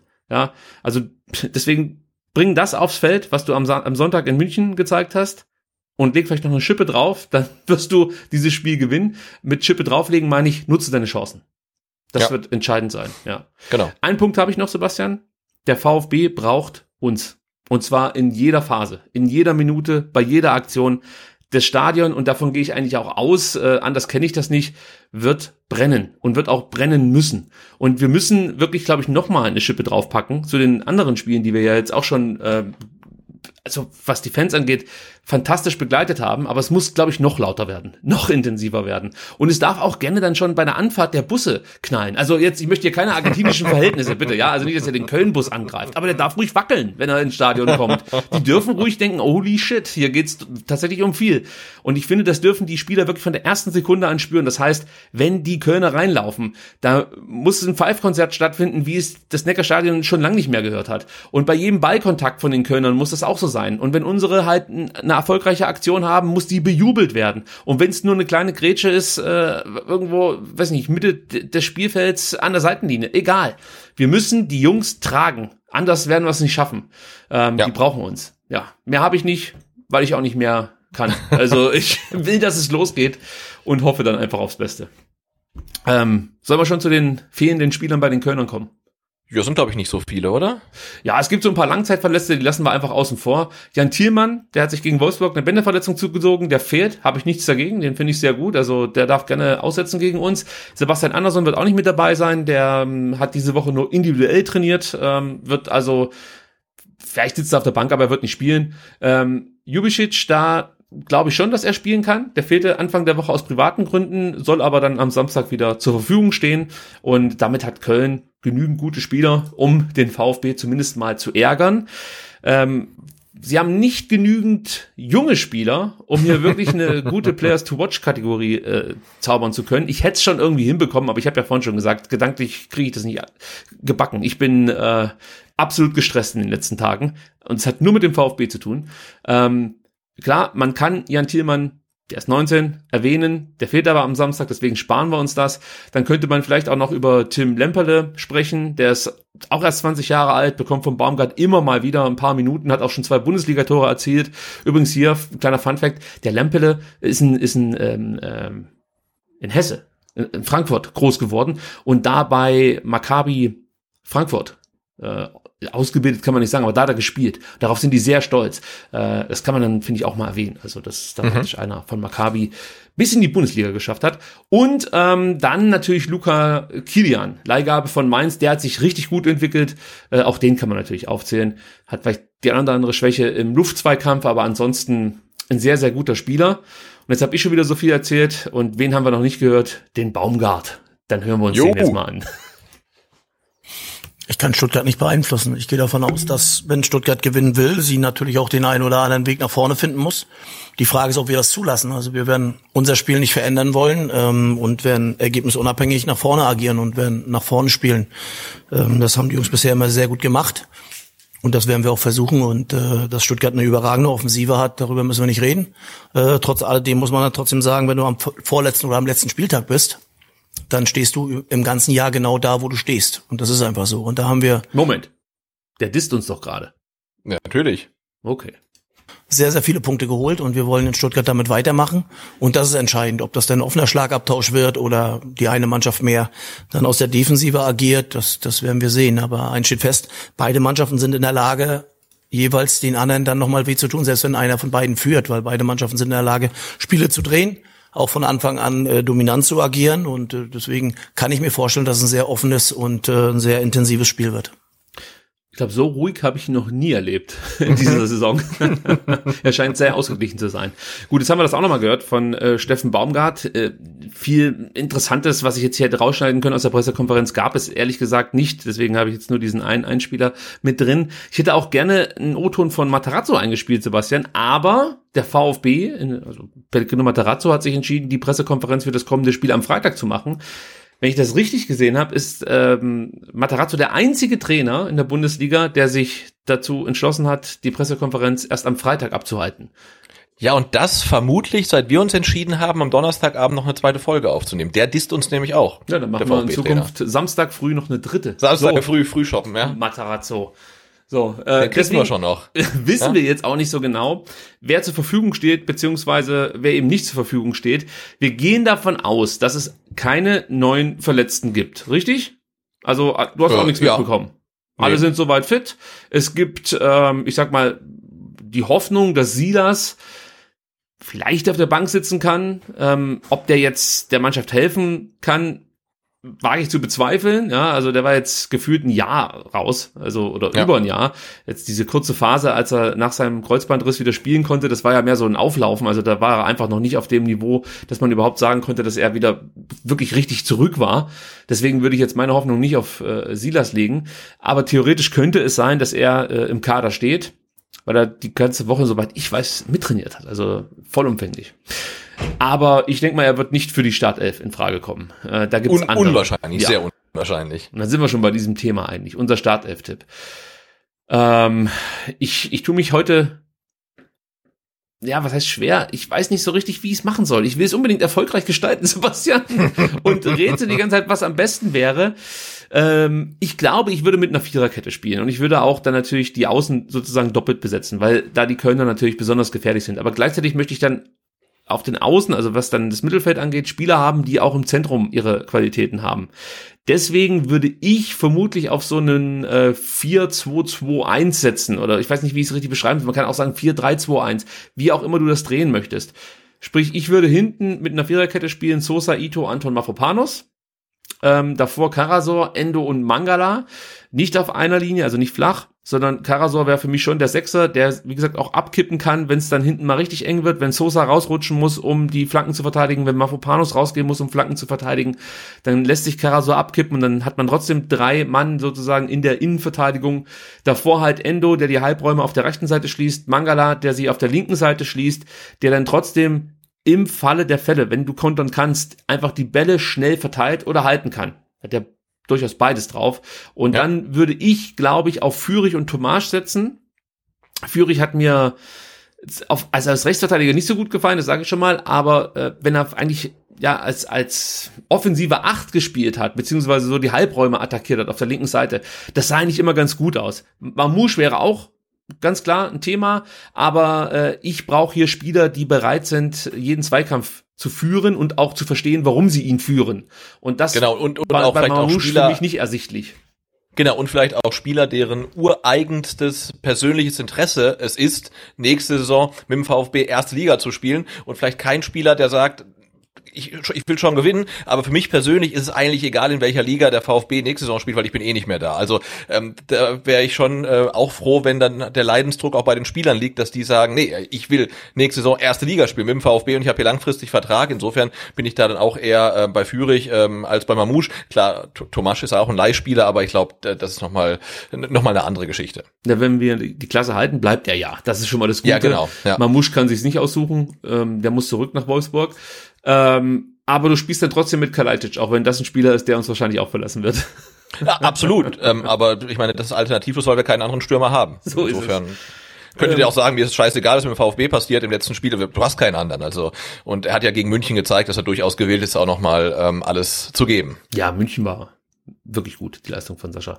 Ähm, also sollen wir es so machen oder hättest du noch einen Änderungsvorschlag? Nö, ich bin da komplett mit einverstanden. Also, im Sturm Kalajdzic, dann ähm, Fürich und Tomasch als Unterstützung für den langen äh, Mangala Karasor Endo, das ist unser Mittelfeld. Dann haben wir Sosa, Ito, Anton, Mafropanos als Viererkette und natürlich Flo Müller im Tor dann haben wir das eigentlich auch schon erledigt. Aufpassen übrigens, ja. müssen wir noch erwähnen, Endo Sosa, Mangada und Förster drohen weiterhin die Gelbsperren. Sollten die sich jetzt eine gelbe Karte abholen, wären sie natürlich auch für das Relegationshinspiel gesperrt. Äh, Gleiches gilt, wenn sie sich dann im Relegationshinspiel die fünfte gelbe Karte abholen, dann werden sie für das Relegationsrückspiel gesperrt. Und noch eine Info, die ihr wahrscheinlich eh schon kennt, aber wir sagen es trotzdem dazu, in der Relegation gibt es keine Auswärtstorregel mehr. Das heißt, ähm, sollte das Spiel wie die letzte Relegation, oder sollten die Spiele wie die letzte Relegation 2-2 und 0-0 ausgehen, ähm, dann wird es ein Elfmeterschießen geben. Oder erstmal eine Verlängerung und dann ein genau. Elfmeterschießen. Genau. Ja. Aber ungeschlagen kann man zum Glück nicht mehr ähm, absteigen. Das war echt die größte Demütigung. Ja. Ich habe eine Frage an dich. Glaubst du, dass der VfB das Spiel gegen Köln ganz normal angehen wird oder ähm, geht man mit mehr Risiko rein, weil wenn man sich die Tabellenkonstellation betrachtet, ähm, angenommen Leipzig führt früh gegen Bielefeld, ja, dann könnte mhm. man beim VfB auch sagen, okay, komm, ähm, wir spielen echt auf Risiko, wir brauchen den Sieg, alles andere nutzt uns nichts und wenn wir dann einen Konter fangen, dann ist es halt auch so, ähm, aber sollte Bielefeld das Spiel in Leipzig äh, gegen Leipzig nicht gewinnen, kann der VfB ja so hoch verlieren, wie er will. Und andererseits kann man sagen, oh Mist, Bielefeld führt 1-0, komm, wir machen hinten wieder zu, dass wir uns keinen fangen halt, ne? Also selbst wenn es dann schon 1-0 für Köln stehen sollte, ja. also man kann ja schon mit dem Blick auf den anderen Platz äh, taktisch agieren. Also ich sag gleich vorweg, Bielefeld spielt für mich echt keine Rolle mehr. Also die habe ich komplett abgeschrieben. Ähm, ja, ja, aber das sind berühmte ich, letzte Worte, ne? Berühmte ich, letzte Worte. Ja, aber äh, ich habe die Bielefelder jetzt mehrfach sehen müssen. Und das ist eine Mannschaft, die ist komplett tot. Also da muss Leipzig tatsächlich die, die Bälle für Bielefeld über die Linie bringen. Aber, aber das spricht dann ja eigentlich noch mehr für meine These, dass der VfB eigentlich äh, von Anfang an mehr Risiko gehen würde als normal. Ich gehe davon aus, dass Köln am Anfang den Ton angeben wird, weil die einfach in der Lage sind, von Anfang an voll Power zu spielen. Und der VfB muss wahrscheinlich erstmal äh, spannende fünf bis zehn Minuten überstehen. Ähm, das kann aber auch ein Vorteil sein für den VfB Stuttgart, dass man dann direkt kontern kann. Also wenn Köln nicht ganz so sauber spielt in der Anfangsphase, du eroberst viele Bälle, ähm, hast dann die Präzision, dass du Sascha gut erreichst, der dann ablegt wie gegen München oder dass du direkt die Spieler über die Außenbahn schickst, Führig, Mamouche, wer auch immer spielt, ähm, Tomasch. Ähm, und vielleicht trifft dann auch der VfB direkt mit der ersten Chance, ja, dann kann das halt auch eine super Möglichkeit sein, um erstmal den Kölnern so ein bisschen auch die Lust am Fußball zu nehmen. Denn ich sag's nochmal, die, die Mannschaften, die eigentlich jetzt kaum noch was zu gewinnen haben. Klar, Köln kann noch in die Euroleague kommen und so, schon klar, da muss aber auch ähm, einiges passen für die, dass das so wird. Ähm, den spreche ich so ein bisschen ab, dass die an einem heißen Samstagnachmittag ja, dann wirklich nochmal die letzten Prozent rauskitzeln. Ich, ich weiß, Baumgart wird dafür sorgen, da gehe ich fest von aus, dass der da komplett eskaliert, wenn es nicht so ist. Aber ab einem bestimmten Moment traue ich diesen dann auch äh, etwas älteren Spielern schon zu, dass sie sagen, komm, leck mir Marsch, Alter. So, jetzt geht ja. mir der, was weiß ich, der Mafopano schon wieder auf die Eier hier, weißt du, also. Klar, und, und, und parallel führt Union Berlin auch schon 2-0 und eigentlich ist es ganz egal, wie wir hier spielen, ähm, da geben wir nicht mehr alles. Also das, ja klar, wäre natürlich äh, sehr erstrebenswert, aus VfB-Sicht zumindest. So sieht's aus. Gut, dann haben wir noch ein Thema. Das kam vorhin erst rein, Sebastian, und das sorgte für große Unruhe in der VfB-Timeline. Alexander Werle hat sich äh, mit Pressevertretern getroffen und hat ähm, ja so, äh, so eine Presserunde veranstaltet. Äh, die ist folgendermaßen entstanden. Es gab äh, jede Menge Anfragen. Die Hasen eskalieren ja schon wieder. Ich hoffe, man hört es nicht so sehr. Ich weiß gar nicht, wo die sind. Jetzt muss ich erst mal gucken. Ach, der boxt sein, ähm, sein Grasball, wo er mal das Gras rausbekommt.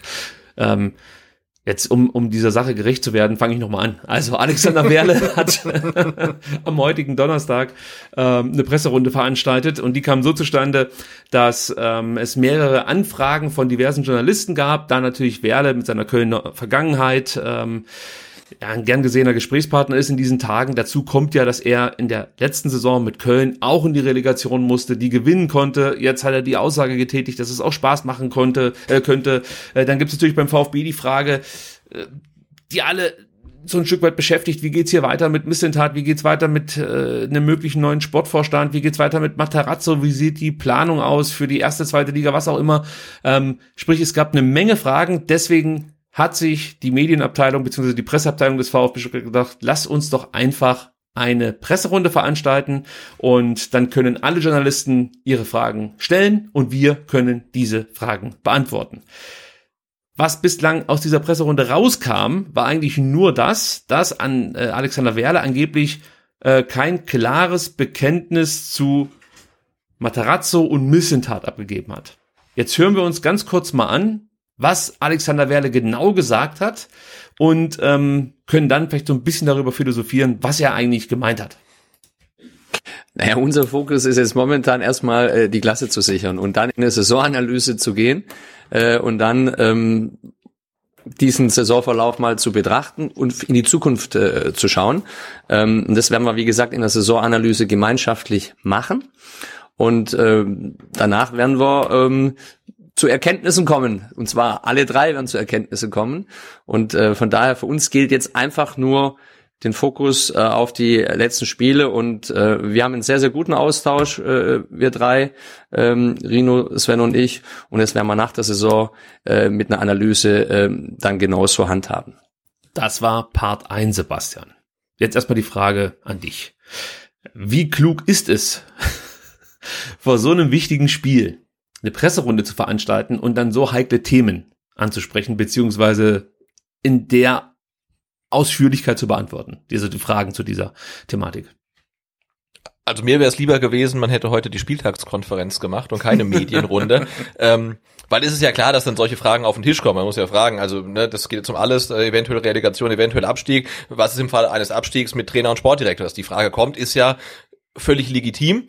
Ähm, und dass man so eine Frage zwei Tage vor diesem wichtigen Spiel eigentlich gar nicht beantworten, gar nicht thematisieren möchte, ist auch klar. Aber sobald man diese Medienrunde einberuft, ist klar, diese Frage wird gestellt werden, diese Frage muss beantwortet werden. Alexander Werle hat eigentlich nichts anderes dazu gesagt, als er bei seinem Amtsantritt gesagt hat. Also man wird nach der Saison einfach gucken. Ähm, aber trotzdem, Timing finde ich ähm, ähnlich wie beim Trikot nicht besonders glücklich. Ja, also ich Weil da, ich meine, das ist eine wunderbare Geschichte ne, mit Kölner Vergangenheit. Er hat Modest geholt, er hat letzte Saison Relegation gespielt. Das sind natürlich tolle Geschichten, mit denen man halt auch gut dann äh, Klicks und Auflage verkaufen kann.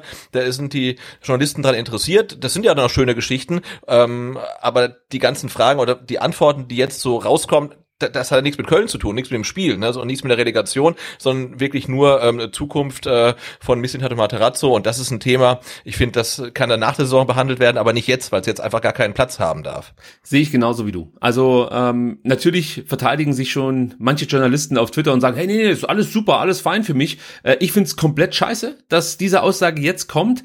Ähm, rein inhaltlich habe ich kein Problem mit dem Gesagten, aber das wird natürlich jetzt aufgebauscht ohne Ende. Und natürlich sollte das jetzt schiefgehen. Und du hast ja danach nochmal Spiele, wird, wird das wieder rausgekramt werden und sorgt schon wieder für Unruhe.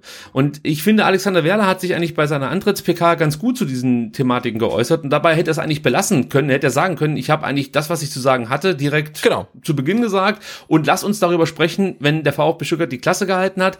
Nicht, weil ich mir unsicher bin, sondern weil darauf momentan der komplette Fokus gerichtet ist. Damit wäre diese Sache eigentlich vom Tisch gewesen.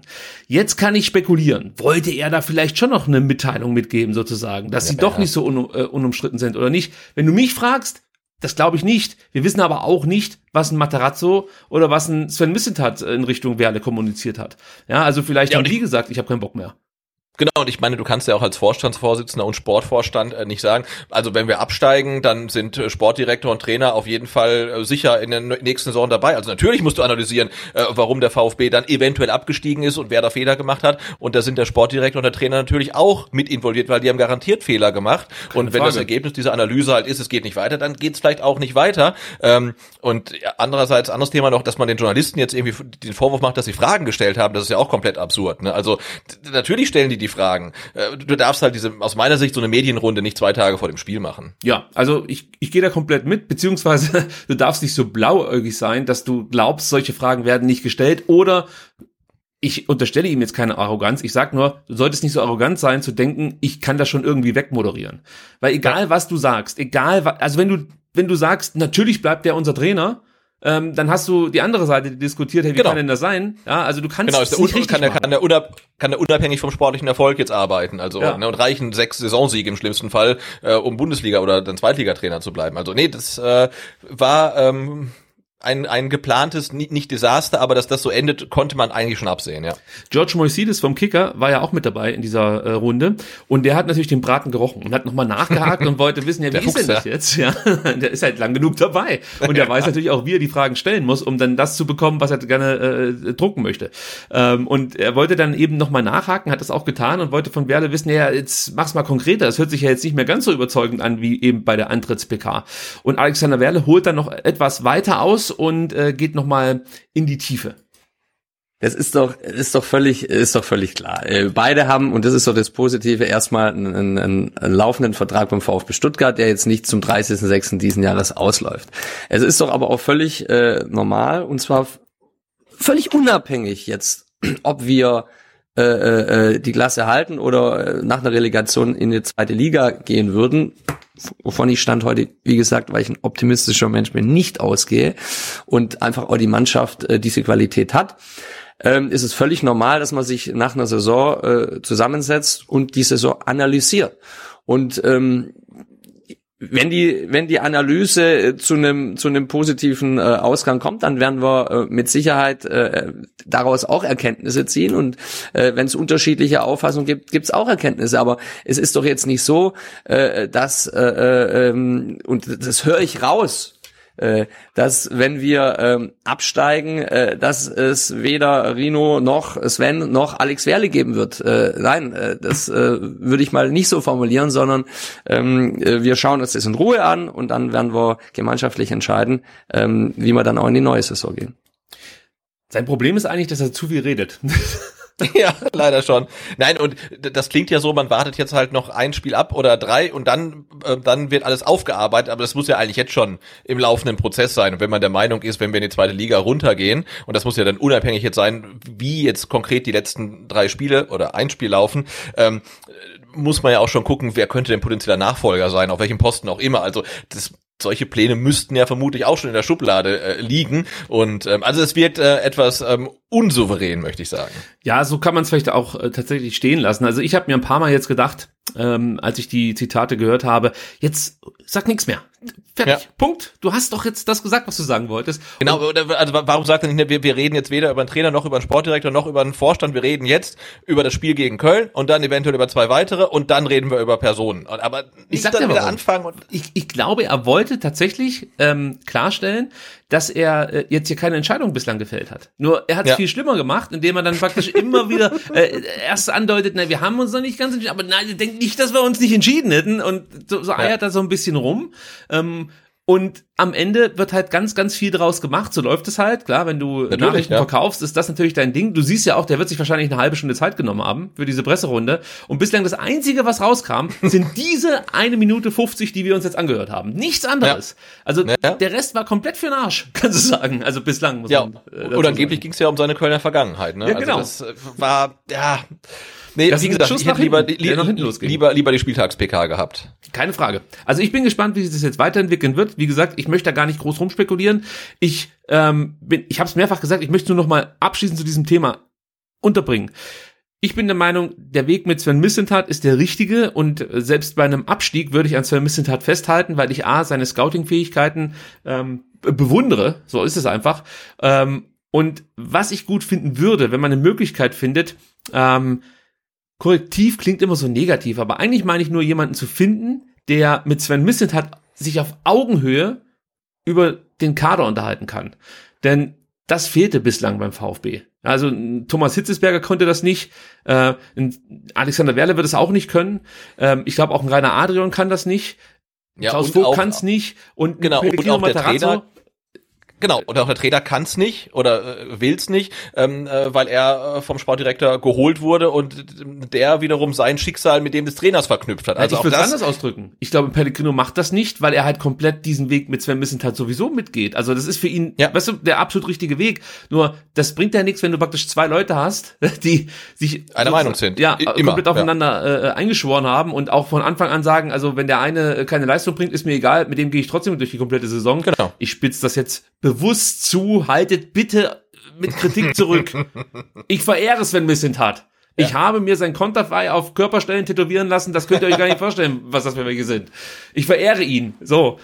Aber ich meine nur, rein analytisch betrachtet, ja, kannst du natürlich nicht sagen, ähm, die zwei sind nur noch für die Kaderplanung zuständig und muss dann jedes Mal zittern, ob es am Ende reicht und dann darauf hoffen, dass es in der kommenden Saison, Saison soweit ist, dass die Jungs, die jetzt in diesem Jahr den Druck nicht standhalten konnten, sich nicht weiterentwickeln konnten, dann aber im kommenden Jahr durch die Decke gehen, beziehungsweise neue kommen, die das dann wiederum können, was die jetzt in dem Jahr nicht geschafft haben. Und da wäre es einfach gut, wenn es jemanden gäbe, der mit Sven Mistent hat, und das wäre natürlich zu Matthias Sammer zum Beispiel gewesen, auf Augenhöhe und auch hier hierarchisch sozusagen in der Lage ist, Sven Mistent hat zu sagen, Junge, deine Scouting-Fähigkeiten sind 1A, aber hier brauchen wir auf der Position einen Spieler mit den und den Assets und die suchst du nicht bei Matchmetrics raus, sondern in persönlichen Gesprächen. Wie gesagt, das wollte Ja. ich nur noch mitgeben. Und ob Matarazzo der richtige Trainer für den VfB in der zweiten Liga ist, das muss man tatsächlich analysieren. Unabhängig von dieser Saison, sollte der VfB absteigen, musst du dich hinsetzen und sagen, ist das jetzt der richtige Trainer? Denn er konnte es in den Spielen, als er Zweitligatrainer war, finde ich zumindest, nicht beweisen, dass er der richtige Trainer ist. Er hatte genau die gleichen Probleme wie Tim Walter. Und wir können uns eigentlich nicht erlauben, in die Saison zu starten, in die Zweitligasaison und erstmal zehn Spiele irgendwie herzugeben und zu gucken, ob das jetzt irgendwie passt. Ähm, wenn alle der Meinung sind, das ist der richtige Mann, dann ich gehe mit, ja, also äh, ich Ja, habe ich hab ein Problem Ja. damit, aber dass man das analysiert, sich zusammensetzt und danach sagt, Leute, ähm, die und die Fehler wurden gemacht, das können wir abstellen, das können wir besser machen, wie auch immer, das gehört einfach dazu, immer, egal, ob du Erster bist oder 18. So sehe ich's. Genau, und, und wie du sagtest, was, was dem VfB wirklich fehlt, ist äh, ein konstruktiver Diskurs auf der sportlichen Fachebene und der sollte halt auch dann intern ausgetragen werden und nicht, was dann schon mitbekommen haben, irgendwie über die Zeitung oder äh, im, im Fernsehen. Ne? Also, aber das ist, glaube ich, auch strukturell etwas, äh, das äh, dem VfB gut tun würde für die Zukunft. Und solltet ihr einen neutralen Ort brauchen für diese Analyse, bieten wir das Fanprojekt an. Ähm, wir sind da gut verkabelt und würden dann mit euch zusammen diese Analyse gerne den treuesten VfB-Fans zur Verfügung stellen. Spaß beiseite. Ich habe ein kleines Transferthema für dich, Sebastian. Ja. Äh, Borna Sosa ist Thema. Ähm, Fadi Ramadani, das ist der Berater von Borna Sosa, hat sich wohl mit Bayern Sportchef Hasan Salihamidzic getroffen. Äh, jetzt denken natürlich alle sofort, es geht um Borna, aber man muss dazu sagen, Ramadani hat natürlich nicht nur einen Spieler, äh, über den es zu reden gilt und der auch interessant sein könnte für die Bayern. Trotzdem gibt es da jetzt wieder ja, aufkommende Gerüchte, dass die Bayern vielleicht da auch noch Interesse haben könnten an Borna Sosa. Das gab es ja wohl auch schon. Ähm, jetzt soll es wohl wieder ja, vorhanden sein. Müssen wir mal gucken, ob es dann da auch tatsächlich konkreter wird. Bei Barca ist es tatsächlich so, dass es Gespräche gibt. Ähm, die liegen natürlich so ein Stück weit gerade auf Eis, weil der Spieler sagt, er möchte sich nur auf den VfB konzentrieren. Erst wenn das Thema hier erledigt ist, sprich ähm, der Klassenerhalt sicher beziehungsweise der Abstieg besiegelt, erst dann ähm, möchte er sozusagen ja über seine Zukunft nachdenken oder Entscheidungen treffen. Wahrscheinlich macht das trotzdem, aber sowas sagt man halt und er macht es halt in dem Moment besser als sein Chef, der Vorstandsvorsitzende. Ja. also Barca er kann ja auch seinem, seinem Berater sagen, Fali, äh, jetzt geh mal rum und sprich mit jedem und hol Angebote ein, aber ich kick jetzt erstmal genau. und wenn das durch ist, dann legst du mal auf den Tisch und dann entscheide ich mich. Ähm, also das ist ähm, professionell, würde ich sagen. So sehe ich es auch. Und der Fadi hat es auch getan und hat über Connections jetzt auch einen Fuß in der Chelsea-Tür. Denn ähm, ja, also äh, das, das Management von Borna Sosa hat bereits Spieler bei Chelsea unter Vertrag. Und ähm, du weißt ja, wie das so läuft. Die Berater äh, preisen ja dann auch Spieler an und sagen, hier, guck dir mal den an und so. Und das muss wohl jetzt auch bei Chelsea ähm, so gewesen sein. Und die finden Borna Sosa wohl auch interessant, überraschenderweise, muss man sagen. Ein Spieler, der hervorragend flanken kann, Punkt genau. Mhm. Ähm, der könnte interessant sein, dazu noch schnell ist und sich auch defensiv, sag ich mal, zumindest weiterentwickeln kann oder Entwicklungspotenzial hat. Ähm, genau, das hat er auf jeden Fall.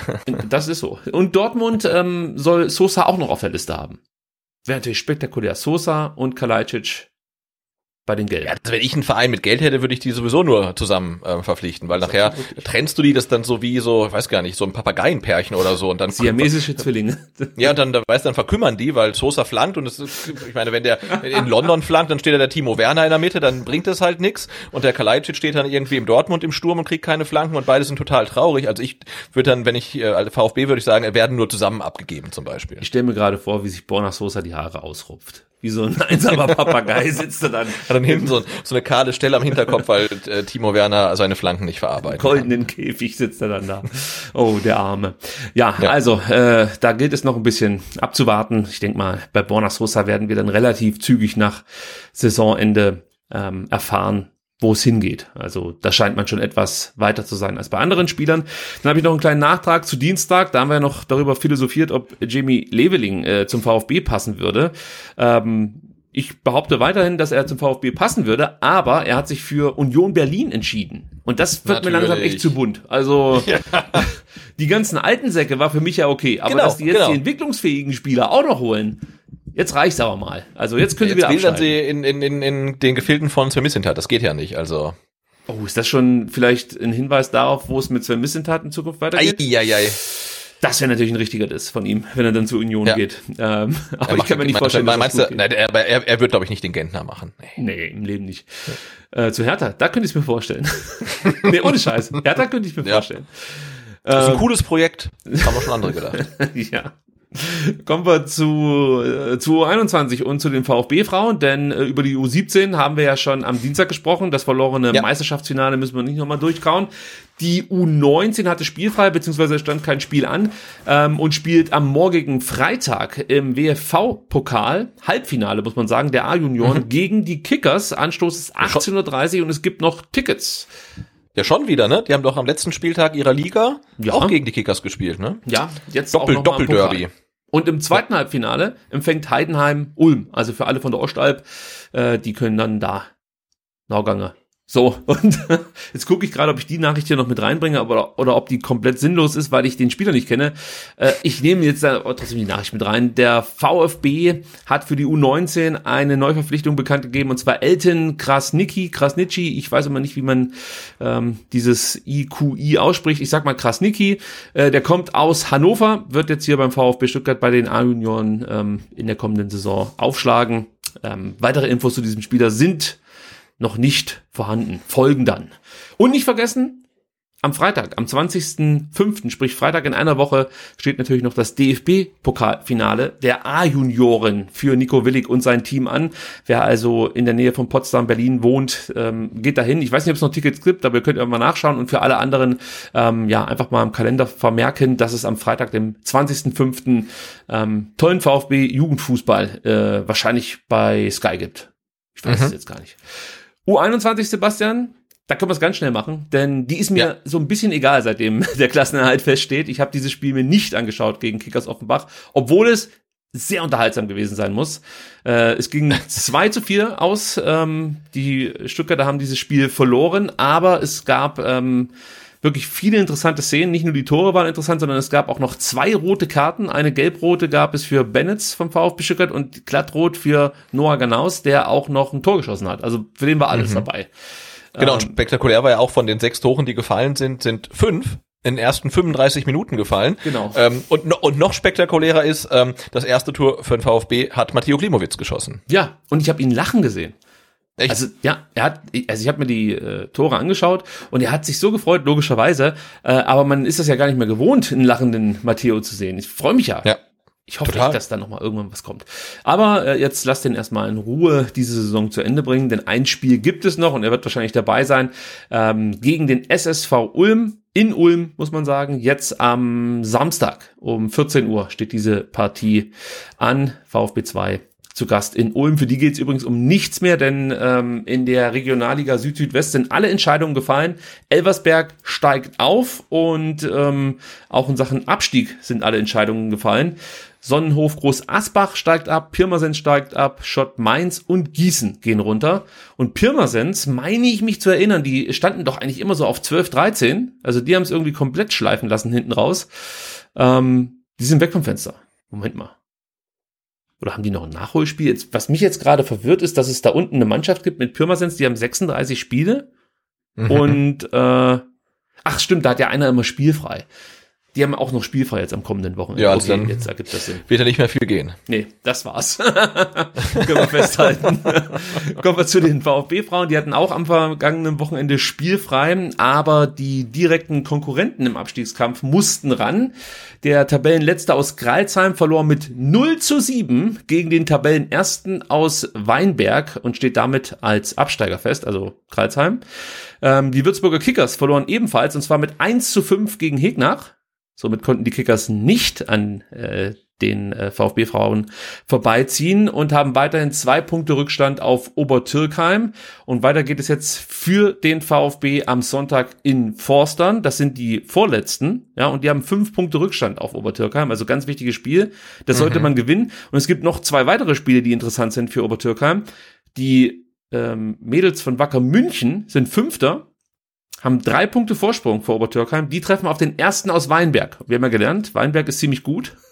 Ja. ähm, die sind also in der Lage, München zu schlagen. Und sollte das gelingen und Obertürkheim in Forstern gewinnen, dann wäre München und Obertürkheim punktgleich.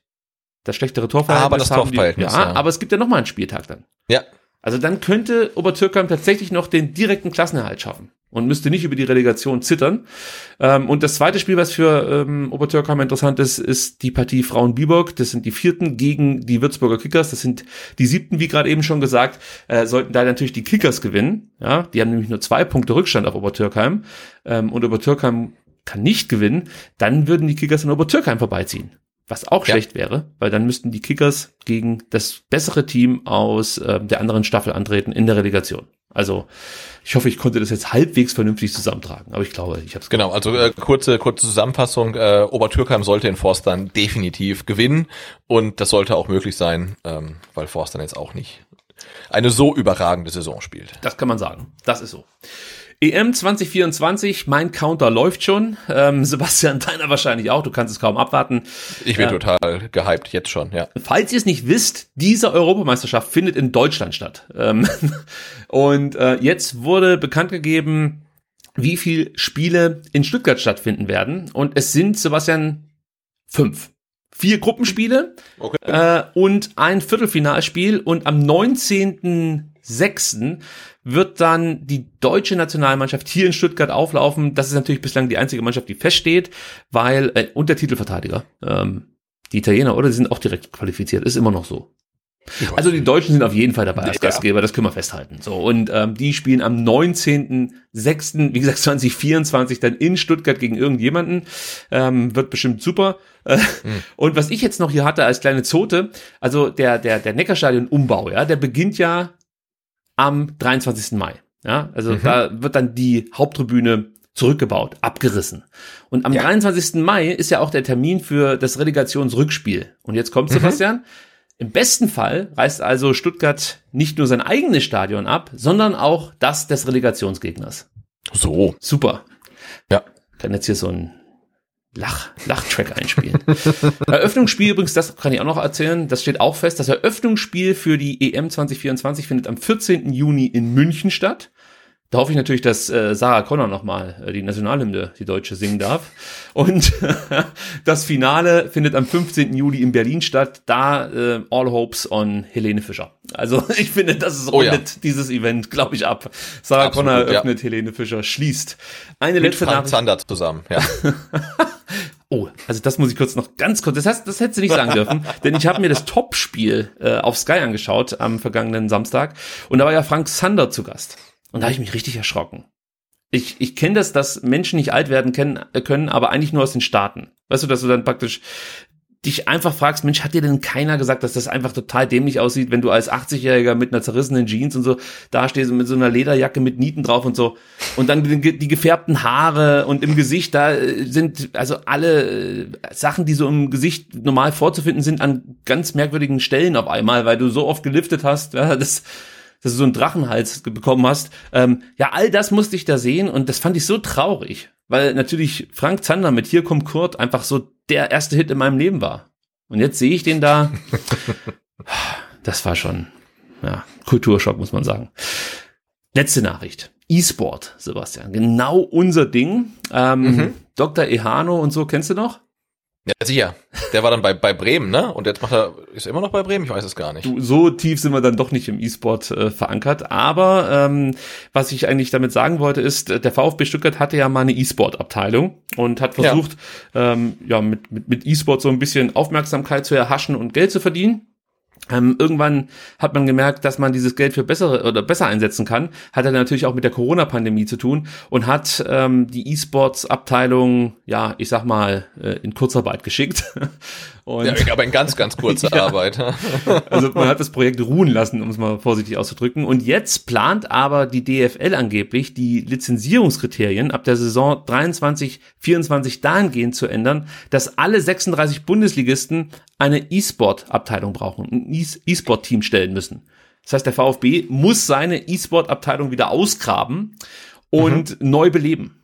So. Und der Alexander Werle hat ja heute schon einiges gesagt, hat auch sich zu diesem Thema geäußert und meinte, E-Sport bietet die Möglichkeit, junge Fans zu erreichen und für den, für den VfB ein Geschäftsfeld zu entdecken, das langfristig auch unsere, unser Kerngeschäft Profifußball stärken kann.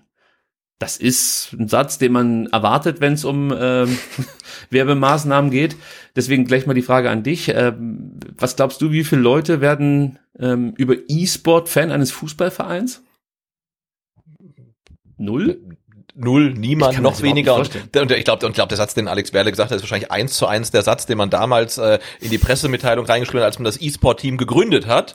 Und dann hat man es halt wieder ähm, halt sein, dass man gemerkt hat, okay, also man kann das sowas halt, glaube ich, auch nicht nebenbei machen. Also wenn, da muss man halt schon investieren, Geld und Zeit und Personal um das halt irgendwie groß zu machen. Und das war, glaube ich, auch die Phase, wo der VfB ja immer das gemacht hat, was andere Vereine schon zwei Jahre vorher gemacht haben. Und gesagt, komm, wir machen das jetzt auch. Sei es jetzt E-Sport oder sei es eine äh, Kooperation mit China. Ne? Ich meine, aus, aus Guangzhou hat man auch nie wieder was gehört. Das haben sie auch dann irgendwie heimlich still und leise begraben, das Thema, diese Ja. Kooperation. Mhm. Und deswegen glaube ich, dass das für den VfB nix ist. Für andere Vereine kann es was sein, ähm, dass jetzt halt irgendwie alle 36 sowas machen wollen. Ich meine, dann hat, äh, Müssen. hat Erzgebirge, ja genau, hat Erzgebirge Aue auf einmal eine E-Sport-Abteilung, wobei Oh. das für wobei das für kleine Vereine vielleicht sogar noch eine Chance sein kann, sich irgendwie zu etablieren ähm, in dem Sektor. Ähm, aber für den VfB, also ich persönlich sehe da jetzt äh, relativ wenig Sinn drin. Es sei denn, sie machen das halt dann nicht mit äh, wie damals mit FIFA, sondern mit irgendwas ganz anderem. Also Das glaube ich nicht. Also das wird natürlich dann Nee, eben. auf FIFA oder EA Sports FC. Wir haben ja am So Dienstag darüber ja dann. gesprochen. Natürlich. Es wird auch FIFA geben. Das ist ja das, äh, das wird ja dann ganz interessant, diesen, dieser Krieg sozusagen der, der, der Spiele. Äh, FIFA oder EA Sports FC, vielleicht macht der VfB auch beides, ja, ähm, dann kann man nicht viel falsch machen. Nee, also das Ding ist halt, ich kann es ganz schwer bewerten, weil ich eben überhaupt nicht in diesem E-Sport-Thema drin bin. Also das ist jetzt genau. halt echt von mir nicht äh, einzuschätzen, ähm, wie groß das wird, wie groß es ist, ähm, ob tatsächlich junge Menschen sich ja, Dr. Ehano anschauen und auf einmal sehen, ey, der spielt ja bei Bremen und sich dann zum Beispiel ein Trikot kaufen von Werder Bremen. Ich halte das durchaus für möglich, weil du hast ja diese, äh, ja, diese, diese Fans, die praktisch ihren Spielern mitreisen, hast du ja teilweise schon im Fußball. Also die ganz großen ja, Fußballer, die haben halt ihre festen Fans und denen ist das komplett Latte, ob der bei Man City ja. spielt oder bei PSG oder bei Erzgebirge Aue. Die sind halt dann da. Und wenn es natürlich dann so funktioniert, kann das auch stimmen, was Alexander Werder gesagt hat, wobei ich gerade tatsächlich sagen würde, was Jochen Röttgermann gesagt hat, weil es hätte tatsächlich auch von ihm sein können, aber es war der Herr Werle, ähm, dass halt dann tatsächlich junge Menschen über die, die Spieler auf den VfB aufmerksam werden und dann auch Geld beim VfB lassen. Ja, äh, das kann schon funktionieren. Nur äh, im Umkehrschluss heißt es natürlich auch, wenn die Spieler dann wieder wechseln, dann sind natürlich auch wieder die Fans weg. Also es ist ja genauso schwierig wie mit so einem Brauseclub. Im Endeffekt, was ja. ist das nicht organisch gewachsen, sondern du musst dir das dann einkaufen und darauf hoffen, ähm, dass der dann seinen Anhang mitbringt, beziehungsweise deine Marke sexy genug ist, um äh, vielleicht den einen oder anderen ähm, Fan zu gewinnen, eben für diesen Gamer. Weil das ist das, was ich so ein Stück weit unterstelle bei dieser E-Sport-Scheiße. Die finden halt ähm, die Gamer geil, aber ob die jetzt im Team VfB sind oder im Team Eintracht Frankfurt, ist den Leuten wurscht.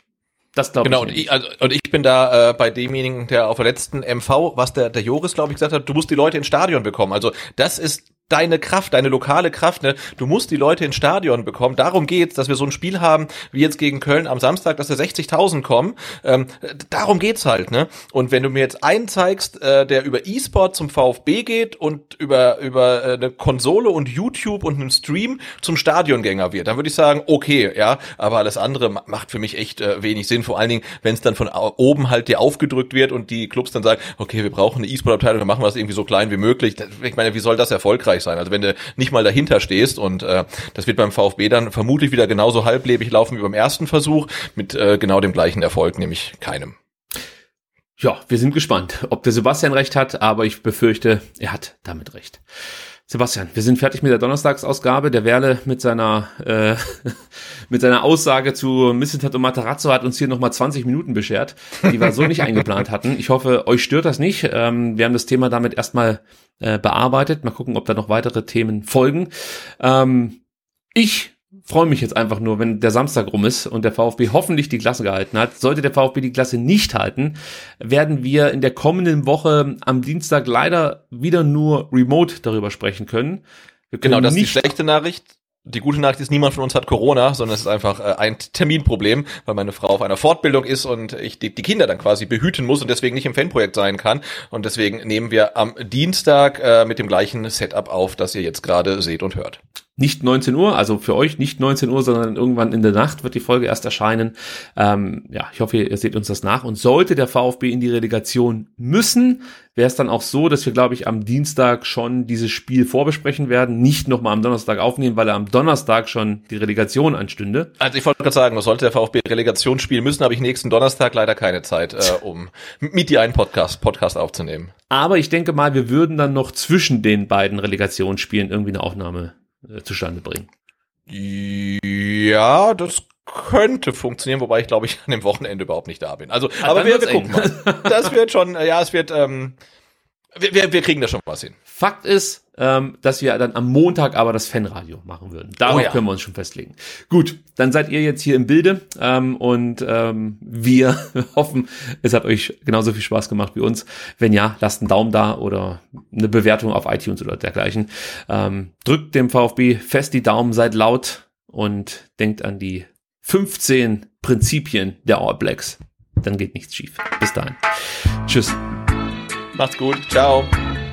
Write your legacy.